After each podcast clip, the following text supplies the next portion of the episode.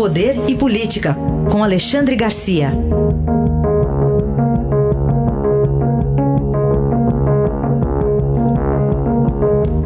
Alexandre, Oi, Alexandre. bom dia. Bom dia, Raíssa. Bom dia, Carolina. Bom dia, bom dia. Bom, vamos começar falando das igrejas nesses tempos aí de coronavírus, Alexandre. Pois é, tem mais uma ação. Ontem nós falamos do juiz substituto de Duque de Caxias, cuja decisão para derrubar o decreto do presidente que reabria lotéricas, igrejas e templos, né?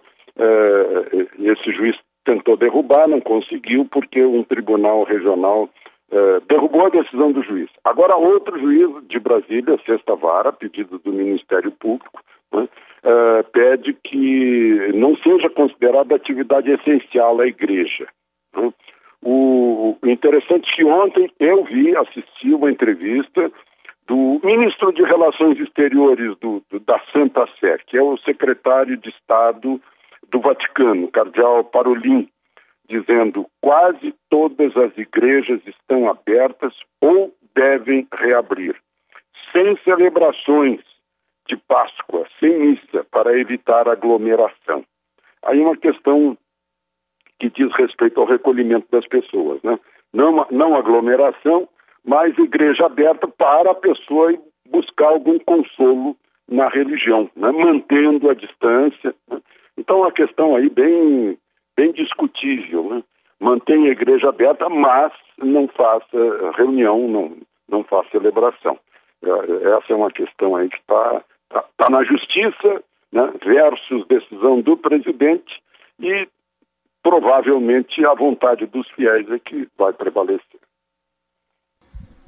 Alexandre, o que, que, a gente vai ver de novo em relação à educação, ao funcionamento do comércio, da indústria depois da pandemia? Então, o que a gente pode pensar hoje é que não vai ser a mesma coisa. Né? Não será a mesma escola, né? não será o mesmo comércio, talvez até nem seja a mesma indústria, porque tem tanta indústria funcionando com robô, e será que o robô não pode ser telecomandado de casa do, do, do operador do robô? Né?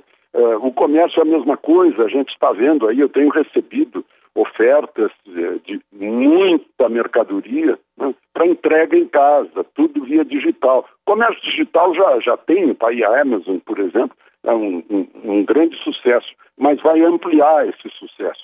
E a outra questão é da casa, né, da escola. Tem uma manifestação do Papa, de novo, eu vou, vou citar o Vaticano, uma manifestação do Papa dizendo que eh, é a hora de pais e mães, ele está se dirigindo à Itália, onde há muita, uh, muito recolhimento às residências. É hora de pais e mães recuperarem a função educativa. E aí eu lembro que a nossa Constituição, no artigo 205, diz que educar é dever do Estado e das famílias. Né? A escola é ensinar, pai e mãe é educar. Né? Mas lá na Itália, de novo citando um, um, o exemplo italiano, os professores em geral não perderam o contato de seus alunos, com seus alunos, estão mantendo contato via, uh, via internet, via telefone, via computador, mantendo de certa forma as aulas, porque o, o, país sério sabe que, que sem ensino não há futuro. Então essa, essa telescola, essa escola em casa, também pode uh, receber algumas experiências desse período, né? e, e, mostrando que nem a escola será a mesma depois dessa, depois que essa crise tiver passado. E uma análise sua, Alexandre, para a gente fechar, da, das questões envolvendo falta de suprimentos, materiais, respiradores, principalmente, uma preocupação, não?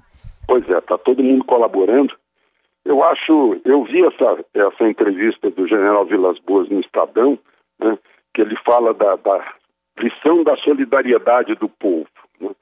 Estou é, vendo a solidariedade das empresas, a empresa privada trabalhando, trabalhando muito para fornecer respiradores, e o governo, por sua vez, na área econômica, né, fornecendo também respiradores para as empresas, né? Uh, uh, protelando o pagamento de impostos como PIS, PASEP, uh, contribuição patronal, né, adiando o imposto de renda, todo mundo está precisando respirar, empresas e pessoas. Aliás, ontem, uh, ou anteontem, você me perguntou sobre como estava o movimento no posto de saúde onde eu fui me vacinar. E eu vi aqui um levantamento feito com imagem filmado nos hospitais de Brasília. Nunca tiveram tão pouco movimento. Né? Não há mais fila na frente dos hospitais, não há gente nas emergências. Né? Uh, os hospitais se concentraram na, na, na, emergência do coronavírus, as pessoas não saíram de casa para procurar o hospital por outras emergências, e os hospitais estão, uh, de certa forma, com, com, com disponibilidade para atender as pessoas sem maiores problemas. Isso aqui na capital do país. Né? São Paulo deve estar diferente porque a incidência paulista é a número um do país. Aí a análise de Alexandre Garcia, que volta na segunda-feira ao Jornal Eldorado. Alexandre, bom fim de semana.